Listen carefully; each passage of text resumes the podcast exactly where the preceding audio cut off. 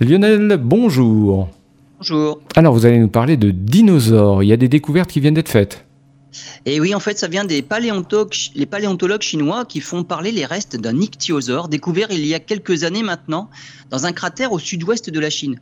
Ce reptile marin vivait il y a 240 millions d'années. C'était un représentant d'un genre éteint de très grands, de très. Il mesure près de 5 mètres mais on pense que cette espèce pouvait atteindre les 10 mètres de long. Et il y a 240 millions d'années, à l'époque du Trias, il devait faire partie des super prédateurs marins.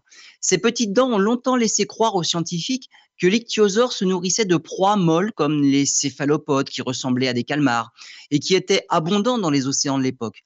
Les paléontologues chinois ont été quelque peu surpris en trouvant dans son estomac le fossile d'un autre reptile, un thalattosaure, un lézard des mers, tout de même long de 4 mètres, ce qui ne devait pas être facile à digérer pour un animal de 5 mètres.